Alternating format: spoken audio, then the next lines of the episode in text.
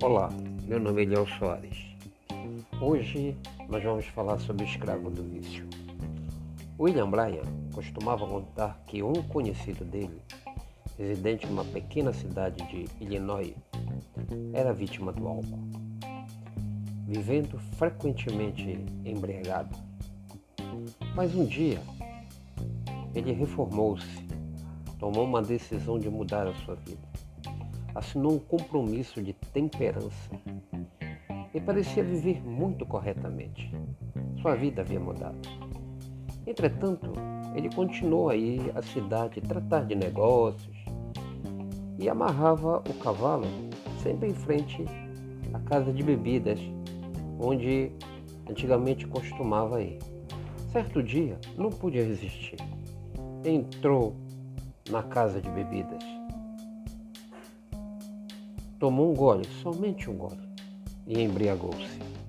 Iniciou-se outra vez a triste vida de antigamente. O único meio de evitar o mal é fugir das aparências do mal.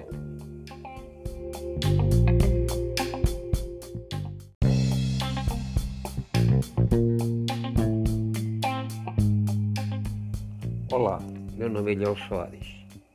Hoje nós vamos falar sobre o escravo do vício.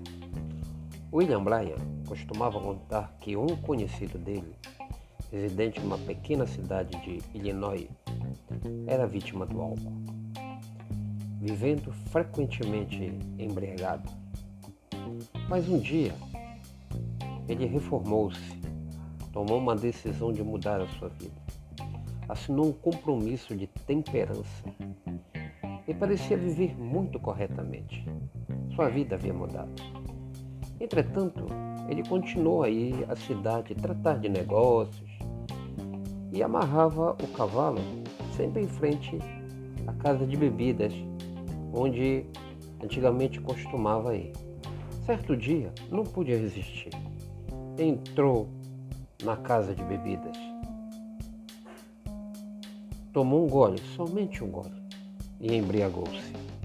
Iniciou-se outra vez a triste vida de antigamente. O único meio de evitar o mal é fugir das aparências do mal.